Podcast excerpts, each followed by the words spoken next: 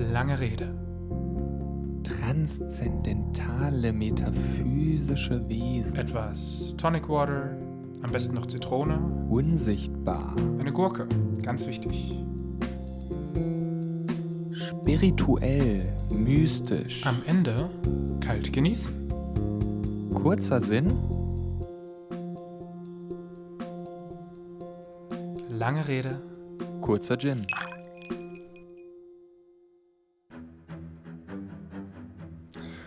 So, Jakob, kommen wir gleich mal zur Sache. Sie wissen, warum Sie hier sind, vielleicht auch nicht. Sie sind hier heute in diesem dunklen Raum, ganz ohne Fenster, weil nichts, was heute hier in diesen vier Wänden passieren wird, diesen Raum auch wieder verlassen soll. Wir können also ganz offen miteinander reden, keine Geheimnisse. Ja, das ähm, finde ich gut.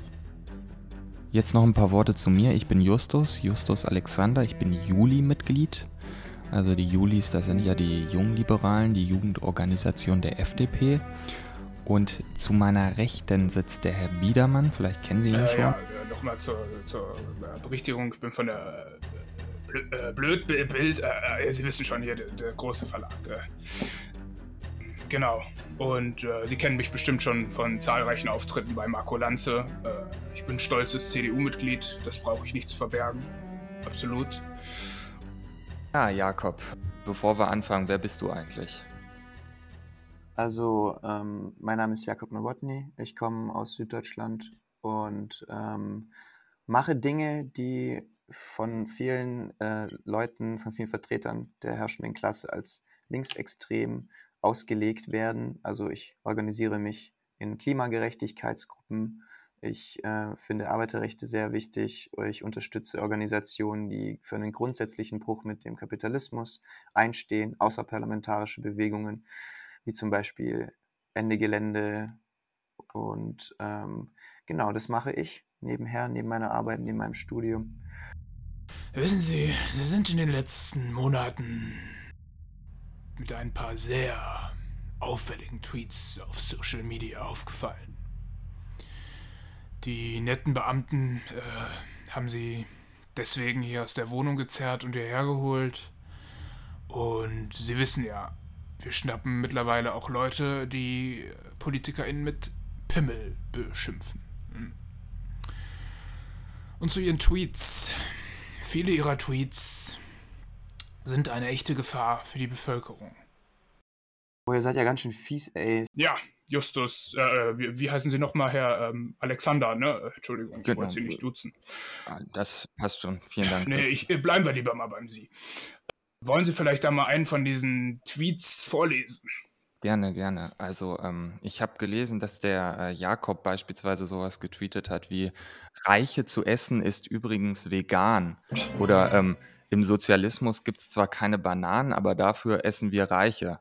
Äh, also ähm, ich weiß ja nicht, ob das witzig gemeint sein soll, aber wa was ist damit überhaupt gemeint? Ich sehe da nur Gewaltverherrlichung und kontraproduktive Diskurszerstörung, ehrlich gesagt. Also Reiche zu essen ist auf jeden Fall vegan, würde ich sagen, weil wenn wir uns angucken aus der Tierschutzperspektive, so wer die ganzen Großkonzerne besitzt, die die Tiere ausbeuten in kapitalistischer Logik, äh, können wir uns ja angucken, dass zum Beispiel ein Tönnies mehrere Milliarden in seinem Business verdient, äh, Menschen und äh, Tiere auszubeuten. Gleichzeitig zerstört die Fleischindustrie äh, den globalen Süden und das Leben von sehr vielen Menschen dadurch, dass ähm, sie eben sehr klimaintensiv ist. Und ich würde sagen, dass äh, Reiche zu essen, die Tiere töten, vegan ist, weil man muss Tiere verteidigen und schützen, ihre Ausbeutung beenden und die ganze Industrie, die dahinter steht, abschaffen. Ich glaube nicht, dass da irgendwie Liebeappelle oder Leserbriefe in der Zeit oder so ausreichen. Aber das ist jetzt schon eine, eine Metapher wahrscheinlich, reiche Essen, oder wie kann man, wie kann man das verstehen? Ähm, wahrscheinlich schon, ja. Ich, ich würde mich da jetzt nicht festlegen. Man muss ja immer ein bisschen zweideutig bleiben und immer schön den Diskurs verschieben, die Themen ein bisschen beeinflussen, so ein bisschen subversiv. Und ähm, ja, Tweets sind ja relativ kurz, ich glaube 280 Zeilen. Ich brauche meistens 300. Ich finde es immer total anstrengend, da 20 runterzukürzen, noch Zeichen am Schluss. Aber ähm, genau, das funktioniert eben so. Das ist so meine Methode und darüber kann man ja auch offen sprechen. Ähm, Aber deine Methode ist schon so immer radikal, immer über die Grenze so ein bisschen hinausschießen? Was, was heißt über die Grenze hinausschießen? Also wir leben in einem System, was ähm, die Grenzen, erst die planetarischen Grenzen komplett zerstört. Darauf basiert, dass, ich glaube, drei oder vier Leute mehr besitzen als die halbe Weltbevölkerung. Also wenn wir über Grenzen reden, dann sollten wir vielleicht über diese Grenzen reden, die wir haben. Und natürlich kann es sein, dass es manche Leute irgendwie nicht cool finden, aber ganz ehrlich, es gibt einen Teil der Bevölkerung, der wird immer irgendwie irgendwas nicht cool finden, dann wieso nicht einfach gleich sagen, was nötig ist. Also ich sehe ja schon die Schlagzeile hier, wenn ich sie höre, Herr Nowotny, ne? zu dem Thema reiche Essen, linksradikale Extremist äh, bevorzugt äh, Tierleben vor Menschenleben. Wo kommen wir denn da hin? Also parteipolitisch kriegen sie da wahrscheinlich niemanden auf ihre Seite, weil denken Sie mal allein an die ganzen Arbeiter, die zum Beispiel in der Fleischindustrie arbeiten. Da muss man halt Stück für Stück konsequent über den Markt das regeln, ja, dass sich das vielleicht in der Zukunft ein bisschen verbessert. Das kann man ja vielleicht in Zukunft irgendwie machen. Ja, man könnte es machen. Also die Lösungen dafür sind ja da. Also man könnte ja sagen, hier, wir geben da ein bisschen mehr Mindestlohn, wir geben ein bisschen mehr davon und wir machen das, ähm, die, Zell die Zellen von den Schweinen irgendwie 30 Zentimeter größer. Aber gleichzeitig leben wir in einem System, das halt eben Profit äh, maximieren muss. Das heißt, wir können jetzt natürlich einzelne Kapitalisten irgendwie dazu zwingen, vielleicht ein paar kleine Sachen zu ändern, aber das große Ganze, was wir verändern müssen, um überleben zu können, das werden wir so äh, nicht bekommen. Und gerade dieses Argument, was Sie, Herr CDU Blödmann, geliefert haben, ist ja quasi auch wieder dieses Verzögern. Ne? Also irgendwann in Zukunft machen wir das und vielleicht wird es dann irgendwie besser. Wähl irgendeine Partei, egal ob links oder rechts, und die machen das schon für dich. Aber ich glaube, ganz viele Leute, es gibt ein Drittel, glaube ich, die sind Nichtwähler und der Rest wählt mit Bauchschmerzen so, die glauben nicht mehr an solche Veränderungen und solche Versprechen. Und ich glaube, dass die Blase da wächst. Und wenn man darüber spricht, dass das radikal zu ändern ist, dann wird sich das verfangen. Und ja, also wie gesagt, natürlich macht man sich dabei keine Fans. Bei der Bildzeitung, die äh, Linksextremisten, die Tiere befreien wollen, die Bösen, darüber wird halt weiterhin geschrieben.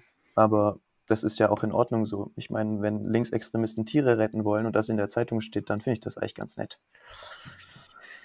Okay, aber dann äh, noch eine weitere Frage dazu. Ein ähnlicher Tweet, den du da gepostet hast. Da hast du geschrieben, wenn wir endlich die Reichen essen, also wieder, wieder Reiche essen, irgendwie hast du es mit Reichen essen, dann reserviere ich mir Frank Thelen. Was hat dir denn der Mann getan? Klasse Typ.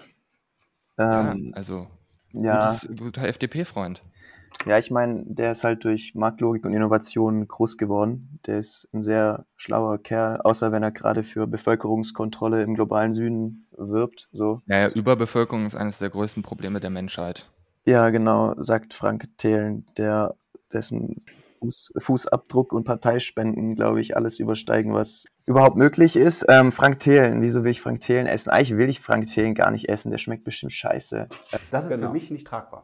Aber Frank Thelen ist halt eine Person, die sehr unbeliebt ist und ähm, wieso sich nicht den, die gewisse Abneigung der arbeitenden Klasse auf Frank Thelen zunutze machen, um denen zu erklären, dass man manche Leute vielleicht nicht, mit denen vielleicht nicht in den Diskurs treten kann, sondern denen quasi materiellen Widerstand leisten muss. Ich glaube auch, dass dieses System halt eben nicht darauf basiert, dass man Gewaltfreiheit, was ich für ein Privileg der besitzenden Klassen auch halte, überkommen kann. Also dieses System wird nur mit materiellem Widerstand abgeschafft werden und guter Organisierung, solidarische Organisierung von unten. Und Frank Thelen, wenn er das hier hört, ähm, liebe Grüße, ich werde dich wahrscheinlich nicht niemals essen, aber ich hätte schon Lust. Das ist ja schon ein Mann, also hast du ja selber gesagt, der wirklich was im Köpfchen hat, der hat. Ähm, Nein, aber ja. also der hatte ein paar innovative Ideen und der, der hat halt einfach gewusst, wie er, wie er es schafft, damit Geld zu verdienen. Und willst du nicht, dass solche Leute auch in welcher Form auch immer dafür dann auch belohnt werden? Ob es dann halt viel Geld verdienen ist, ob es Anerkennung ist. Ich glaube, dass das, äh, man relativ nüchtern sagen kann, dass man kein Millionenreichtum ohne die Arbeit anderer anhäufen kann. Ähm, ohne die Ausbeutung der Arbeit anderer anhäufen kann. Und ich finde, wenn Leute gute Ideen haben, dann haben, verdienen die auch meinen Respekt. Aber ich glaube nicht, dass das grundsätzlich ermöglichen sollte, dass eben Leute Milliardäre sind und die Parteien finanzieren äh, können und dürfen. Und gerade über solche Sachen muss man ja eigentlich auch sprechen, wenn man Leute aufklären will. Was machen Milliardäre eigentlich, um ihre, um ihren ihre Ausbeutungsmechanismen verteidigen zu können. Wie arbeiten die? Und einen Frank Thelen, der eben sich politisch einmischt und Werbung für eine Partei macht, die die Ausbeutung der arbeitenden Klasse weiter verschärfen will, der muss halt angegriffen werden. Verbal und mit Besteck. Herr Nowotny, wir haben ja bald Bundestagswahlen, ne? Und es ist ja so, wir sehen halt immer noch in der Bevölkerung, wenn man sich die Wahlen anschaut, wir haben gerade gesagt, viele wählen nicht, aber ein großer Teil ist eben noch für Freiheit. Wenn Sie schauen, wie viele Leute die FDP wählen, über 20 Prozent auch bei der CDU. Die Menschen wollen halt keine Einschränkungen und dafür stehen wir eben. Unsere Ingenieure bringen zum Beispiel das Land voran und nicht irgendwelche Verschwörungstheoretiker. Wir brauchen nämlich Innovationen und dass die Leute quasi das vorantreiben. Also nicht jeder kann bei Wind und Wetter Fahrrad fahren, also wird sich da so auch nichts ändern.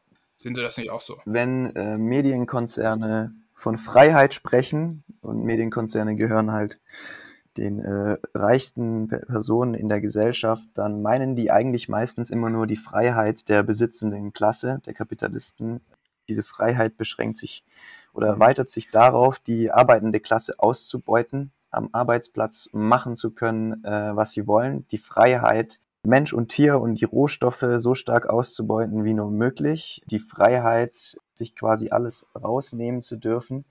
Also ich sehe Freiheit sehr viel differenzierter.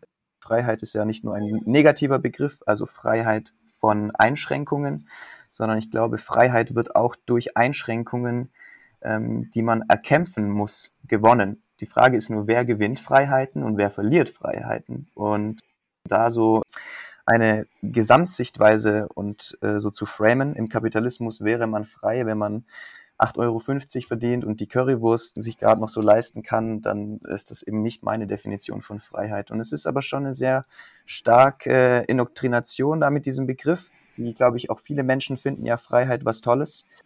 Aber es ist eben diese Perversion der Freiheit, die ihnen verkauft wird und das muss man eben dekodieren, dechiffrieren und den Leuten erklären, was Freiheit bedeutet, wenn man das bei der Bildzeitung auf Seite 1 mal wieder liest, wenn die Freiheit eingeschränkt werden soll. Ja, aber nicht nur bei, der, bei, bei den Medienkonzernen oder so. Also auch die FDP wirbt ja mit Freiheit, Selbstbestimmung und Verantwortung jedes Einzelnen im Rahmen der sozialen Marktwirtschaft. Ich glaube, also, das ist die Präambel auch von der Bildzeitung.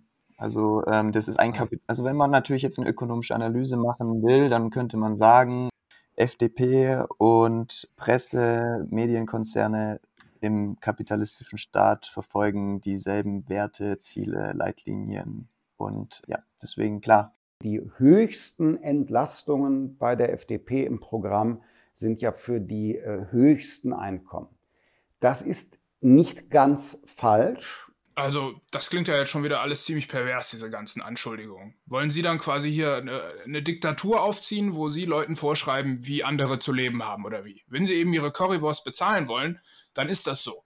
Und jeder hat ja die Möglichkeit, und das ist ja das Schöne in diesem Land, sich selbst zu verwirklichen.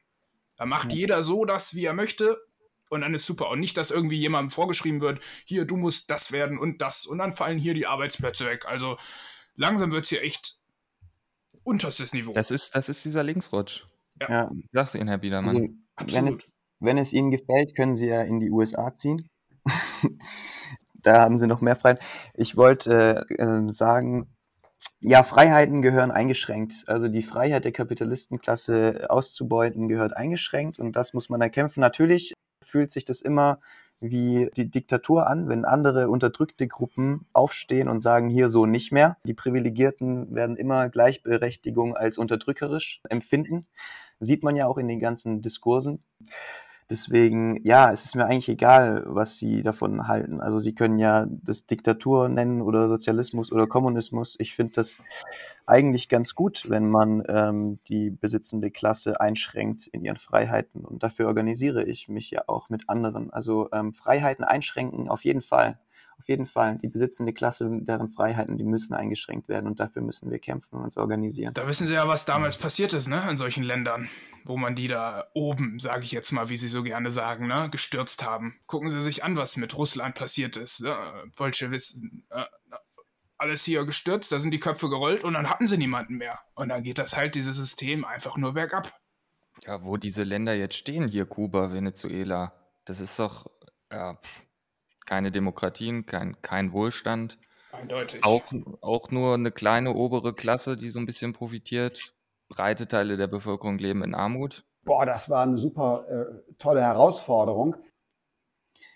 Ähm, ja, also wenn man sich mit äh, der Situation der Länder im globalen Süden befasst und sich mit der Geschichte befasst, dann wird natürlich von äh, westlichen äh, kapitalistischen Ländern immer die, die, die Menschenrechte und die Demokratie betont. Aber wenn man sich zum Beispiel mit den deklassifizierten äh, Dokumenten der ähm, CIA auseinandersetzt, lieben Gruß an den Verfassungsschutz oder was auch immer NSA bei gerade mithört, ja, dann ähm, bekommt Und hoffentlich man, auf unserer Seite. Ja, wahrscheinlich. Die sind wahrscheinlich im Nebenraum, oder? Ähm, auf jeden Fall ähm, glaube ich eben nicht, dass äh, Demokratie und Menschenrechte exportiert werden können und exportiert werden sollen, weil diese zwei Begriffe eigentlich wertfrei sind und manipuliert werden, um eben solche kapitalistischen Erweiterungszüge, imperialistischen Erweiterungszüge zu legitimieren. Also wenn wir zum Beispiel über Kuba reden, Kuba hat eine höhere Lebenserwartung als die USA. In Kuba gibt es ein Gesundheitssystem, das besser als, ist als in den USA.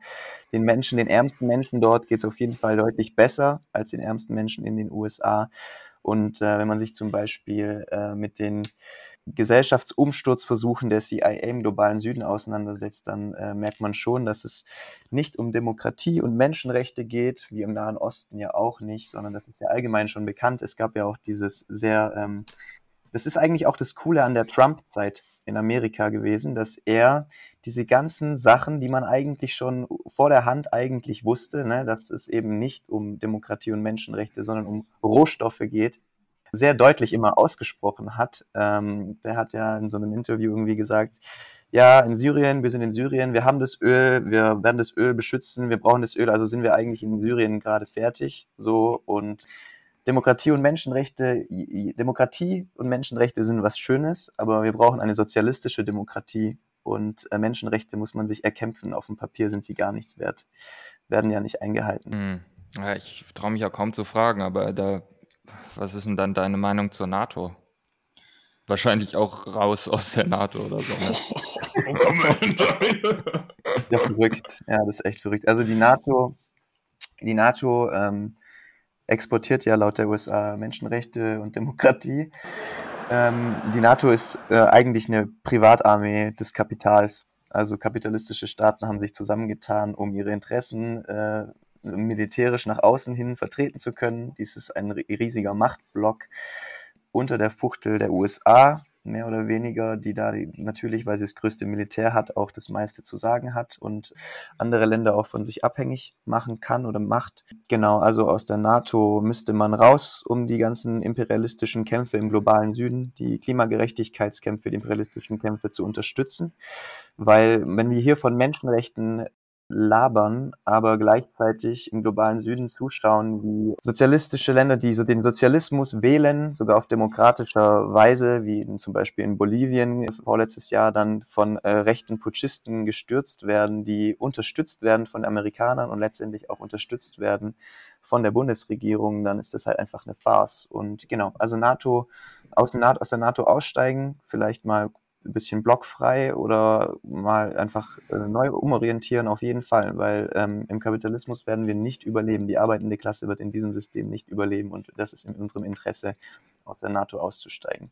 Wir haben mehr gemeinsam mit den Menschen im globalen Süden als mit den CEOs, die die NATO geil finden und die Rohstoffkriege befürworten. Nur noch mal kurz dazu. Also denkst du nicht schon, es gibt Situationen, wo man dann trotzdem irgendwie man muss ja nicht hier gleich der größte Militärfan sein, aber Situationen, wo man irgendwie zumindest eine Verteidigungsarmee braucht oder eine Armee für, für Notfälle, so, ähm, ich meine, auch äh, alleine jetzt halt zum Beispiel ähm, die Situation in Afghanistan, da ist ja vieles, vieles wirklich falsch gelaufen, keine Frage. Aber wenn man, wenn es jetzt darum geht, Leute aus Afghanistan rauszuholen, die wirklich zu retten, ich Mhm. meine, man muss sich das mal vorstellen. Noch vor wenigen Tagen hat der Deutsche Bundestag abgestimmt über ein Mandat für die Soldatinnen, die gerade in Kabul sind.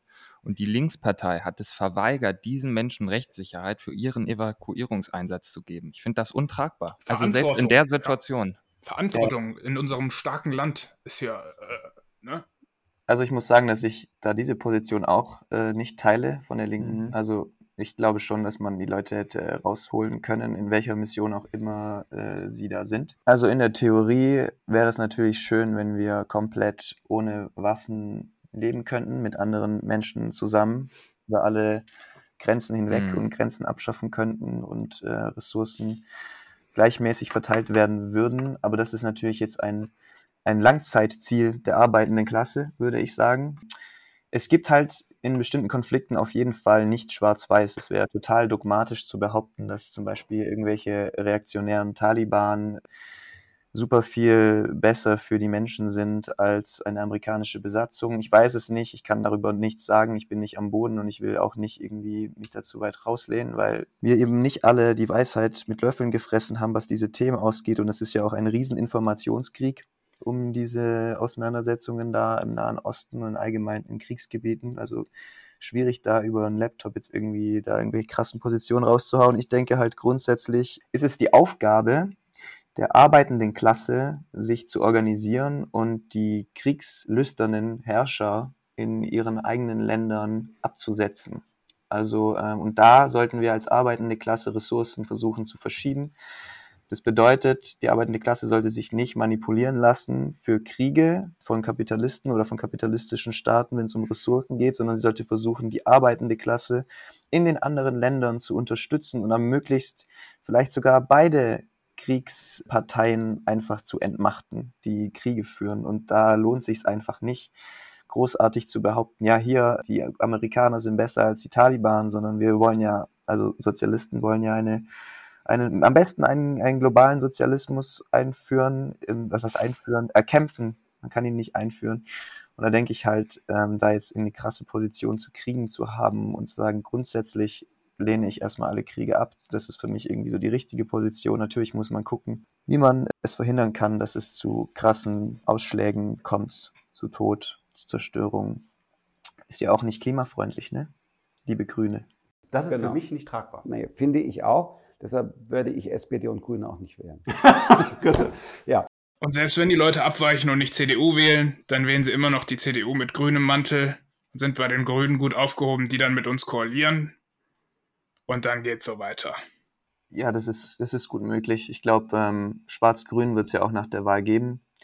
Ähm, und ich glaube aber auch, dass es wieder eine Chance ist für viele junge Menschen, die Rot-Grün nicht erlebt haben, zu sehen, wie eine grüne Partei in Regierungsmacht agiert im kapitalistischen Staat. Und es wird wieder einen Prozess geben des Lernens. Und ich glaube, ähm, äh, Schwarz-Grün wäre sogar, wäre sogar ganz interessant für die arbeitende Klasse, für die Aufklärung der Massen.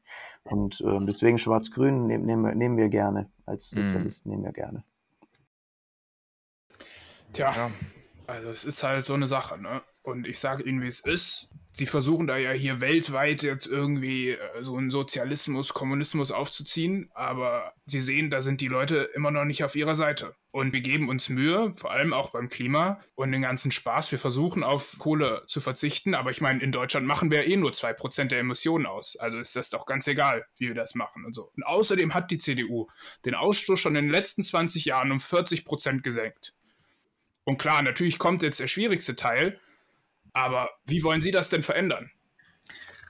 Ja, also historisch gesehen sind diese 2% ja relativ irreführend. Das ist auch wieder eine Statistik, glaube ich, vom äh, Institut der Wirtschaft von Köln, also diese, diesem Think Tank des Kapitals. Ähm, also 2% bedeutet erstmal, weil Deutschland nur 1% der Weltbevölkerung ausmacht, dass wir aktuell doppelt so viel verbrauchen wie der Durchschnitt der Welt. Zweitens lässt diese Statistik aus, dass äh, ein großer Teil der deutschen Produkte in China gefertigt wird, also ein sehr großer Anteil. Das heißt, die, äh, der Ausstoß deutscher, des deutschen Kapitals ist ein vieles höher, ein Vielfaches höher als zwei Prozent. Darüber hinaus zu sagen, ähm, die anderen müssen mehr machen. Das sehe ich genauso. Das ich genauso. Ich glaube, dass in anderen Ländern sich die Arbeitenden auch organisieren müssen, um dieses System äh, zu beenden, das auf der unendlichen Ausbeutung von ökologischen Rohstoffen und fossilen Rohstoffen basiert. Also dann, äh, wenn Sie so sagen, die anderen Länder sollen es auch machen, dann finde ich das ein super Aufruf. Proletarier aller Länder vereinigt euch, auch in China. Nee, in China weiß ich nicht, schwierig gerade schwierig zu sagen, was da äh, Sache ist. Aber auf jeden Fall organisiert euch und kämpft für Klimagerechtigkeit in allen Ländern, ob das jetzt Deutschland ist oder ähm, Frankreich oder äh, Simbabwe. Aber wie, wie genau willst du das erreichen? Das also die Menschen sind natürlich geprägt von den materiellen Verhältnissen, in denen sie leben. Also wenn ich jetzt aufwachse und ich werde von meinem Papa zu McDonald's kutschiert und er kauft eine Bildzeitung und legt sie mir neben das Happy Meal und ich sehe als Sechsjähriger wieder mal wieder einen Fall von Gewalt ähm, eines Migranten ausgeschlachtet wird. Natürlich ist es so, dass die Bevölkerung. Das ist so da, ja.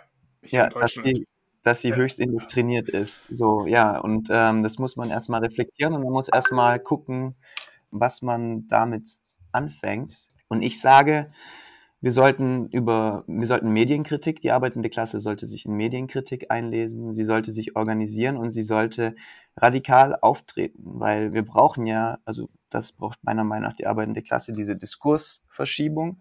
Und ähm, ich glaube, wenn eine Minderheit, eine Minderheit das Richtige sagt und dazu steht und sich organisiert und die Wahrheit versucht, der Wahrheit versucht treu zu bleiben und gegen Ausbeutung kämpft, dann wird sich das mit der Zeit ergeben. Also die Zeit spielt ähm, in unsere Hände. Also das bedeutet, noch, noch, noch sind nicht genug Menschen auf unserer Seite, aber das wird, das wird sich ändern. Und ähm, das tut mir leid für Frank Thelen und Co. Ja, so wie ich das verstehe, du sprichst aber irgendwie immer nur die Arbeitnehmer an und nie die Arbeitgeber. Du sprichst immer von der arbeitenden, arbeitenden Klasse. Und, ähm, und das sind ja die, die die Arbeitsplätze schaffen, ja? Ist ja nicht der Staat, der die Arbeitsplätze schafft.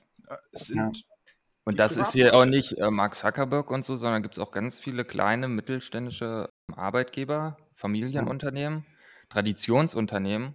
Die klammerst du irgendwie alle aus. Ja, also das Lustige ist ja dieser Arbeitnehmer-Arbeitgeber-Begriff, wenn man mal so ein bisschen drüber nachdenkt. Wer gibt denn die Arbeit und wer nimmt denn die Arbeit und profitiert von der Arbeit? Das ist ja auch auf den Kopf gestellt. Also der Arbeitgeber der Kapitalist gibt nicht die Arbeit, sondern er nimmt die Arbeit des Arbeitenden, äh, wandelt das in Mehrwert um oder Profit und profitiert davon. Also ich würde grundsätzlich erstmal sagen, hier, ähm, also die Arbeitenden sind die Arbeitgeber und die Kapitalisten sind die Arbeitnehmer. Ja, natürlich werden in unserem System immer Arbeitsplätze geschaffen durch den Kapitalisten. Wie soll es denn auch anders möglich sein? Weil wir als Arbeiter, arbeitende Klasse haben ja keine kein großes Reichtum. Wir müssen unsere Arbeit auf dem Arbeitsmarkt, in Anführungszeichen Arbeitsmarkt, verkaufen, äh, Lohnarbeit machen, sonst kommen wir nicht über die Runden, sonst hungern wir, sonst landen wir möglicherweise auf die Straße. Das heißt, einen systemischen Zwang als Argument für irgendwas heranzuführen, ist halt äh, meiner Meinung nach das macht keinen Sinn. Natürlich, im Kapitalismus werden Arbeitsplätze vom Kapital geschaffen, aber der Umkehrschluss müsste ja dann bedeuten, dass es im Sozialismus oder in anderen Systemen keine Arbeit gibt oder keine Arbeit geben würde. Ich glaube, Menschen wollen arbeiten, was heißt, ich glaube, das ist empirisch belegt. Wir haben es auch in der Corona-Zeit gesehen, dass viele Menschen äh, sehr, sich schwer, sehr schwer getan haben, damit äh, nur daheim zu sitzen. Die Frage ist halt, für was und wen arbeiten wir? Und ich denke, Arbeit, der Arbeitsbegriff, der uns in kapitalistischen Gesellschaften vermittelt wird, ist, dass Arbeit einen ausmacht und wer keine Lohnarbeit hat, äh, der gehört nicht dazu das ist natürlich eine Sache, die man als Sozialist natürlich hinterfragt und angreift, diese, diese Doktrin.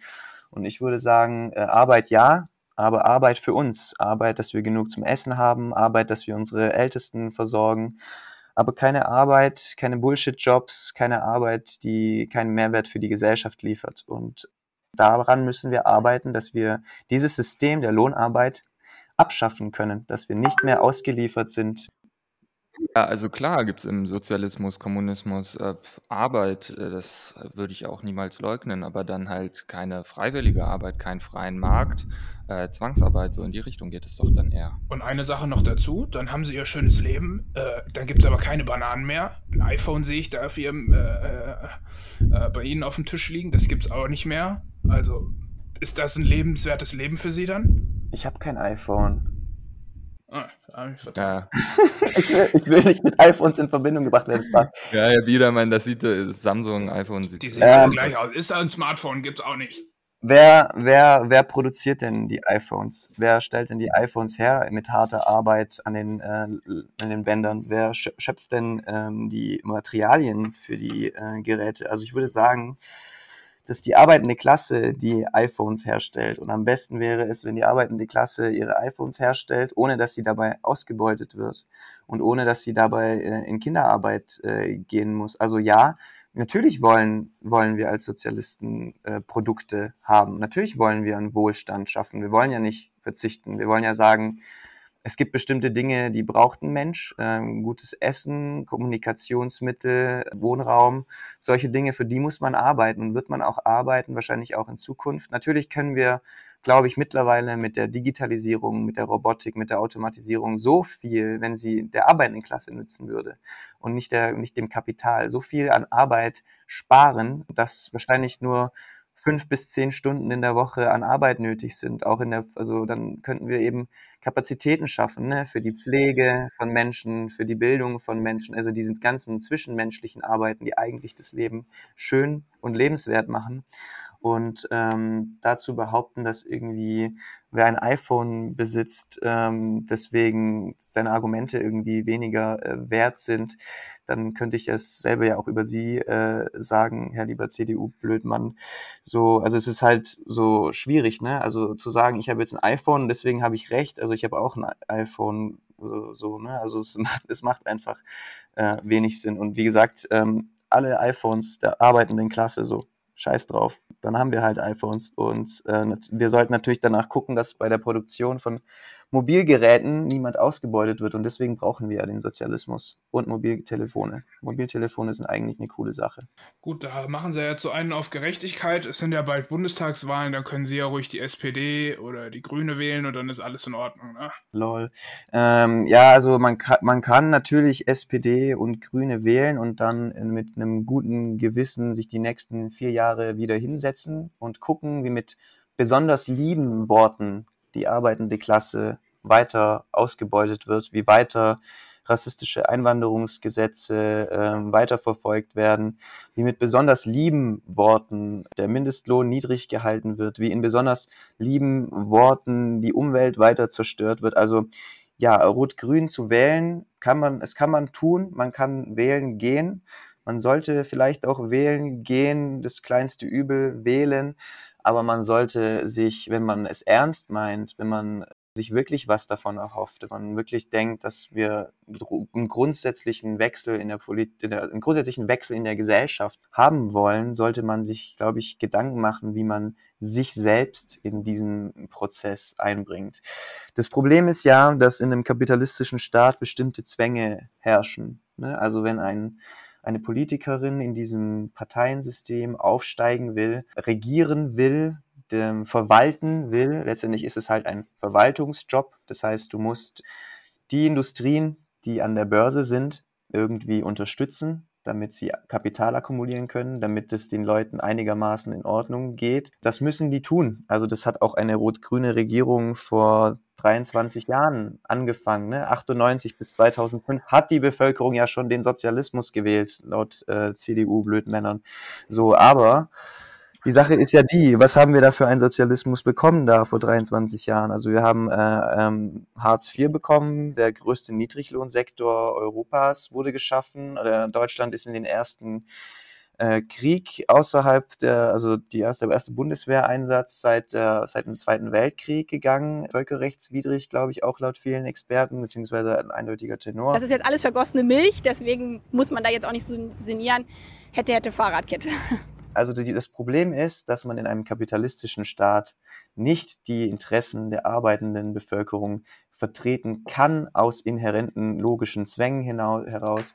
Und deswegen glaube ich, es ist schön und gut, eine gewisse Art der Opposition äh, in, zu wählen in den Bundestag, weil auch diese Menschen natürlich Einfluss nehmen können auf Diskurse, aber sich davon zu erhoffen, dass man befreit wird aus dem Parlament heraus, dass sich wirklich was ändert, das ist, glaube ich, eine sehr große Illusion, von der die Herrschenden profitieren.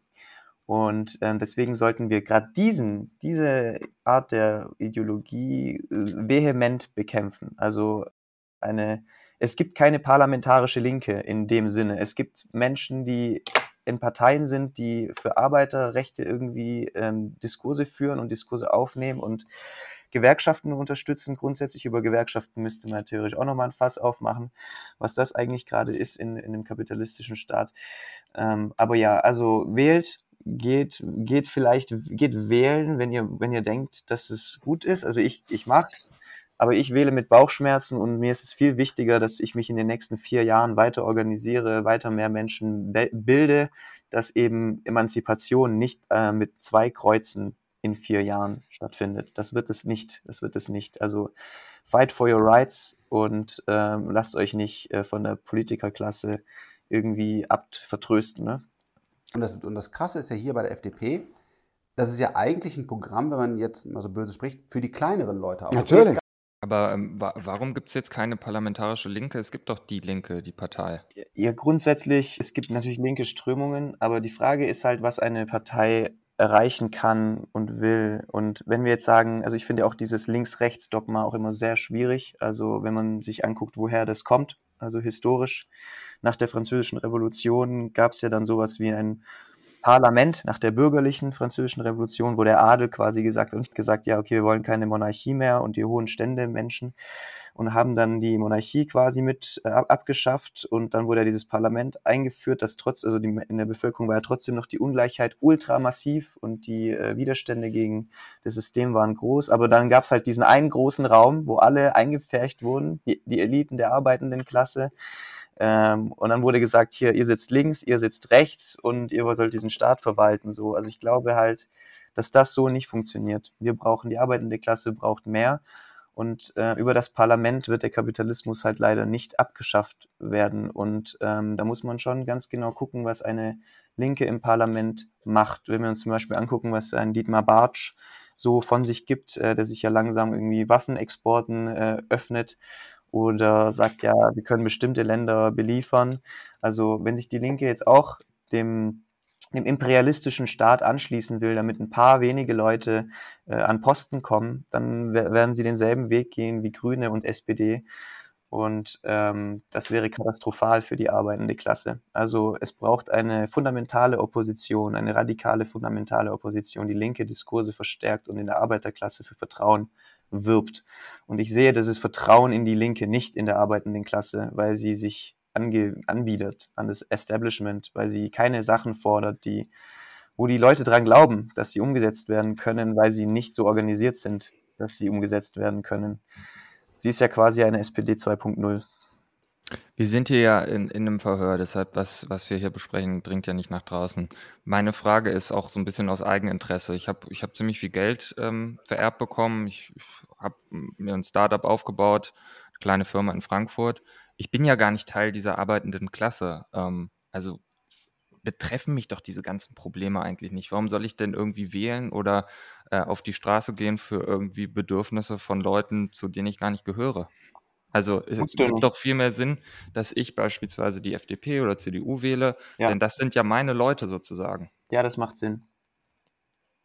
Das macht Okay. Sinn. Wähl die FDP, wenn du ein Startup hast und Leute ausbildest, wähl die FDP. Ich würde das auch machen, wenn ich, ich wa- was heißt, ich würde es auch machen. Wahrscheinlich wäre es auch in meinem ökonomischen Interesse, die FDP zu wählen. Die höchsten Entlastungen bei der FDP im Programm sind ja für die äh, höchsten Einkommen.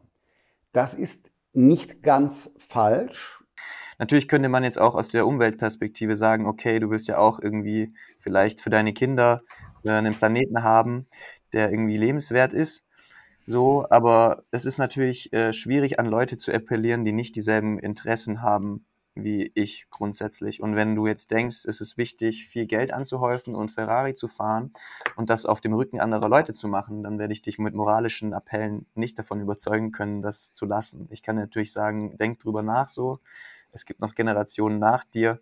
Aber ich glaube, dass du dann halt nicht Teil der kritischen, kritischen Masse sein wirst, ähm, die wir brauchen. Und deswegen macht es keinen Sinn, mich dir anzubiedern. Es, ist, es schadet sogar der Sache, mich dir anzubiedern. So, damit erreiche ich bei den Leuten, die wirklich relevant sind, die ich wirklich erreichen will, erreiche ich damit weniger.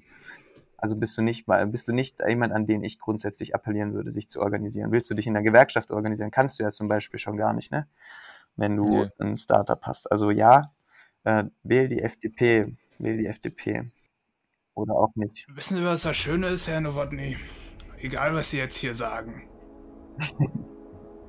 Selbst der kleine Mann und die kleine Frau oder die Arbeiter oder Arbeiterin, die Sie so nennen, die sind tatsächlich immer noch auf unserer Seite. Weil was wollen diese Menschen? Die wollen Sicherheit, die haben Angst vor dem, was nach in Deutschland reinkommen könnte. Die wollen Stabilität. Wie gesagt, die wollen freie Entfaltung. Also können sie sagen, was sie wollen. Die bleiben alle auf unserer Seite.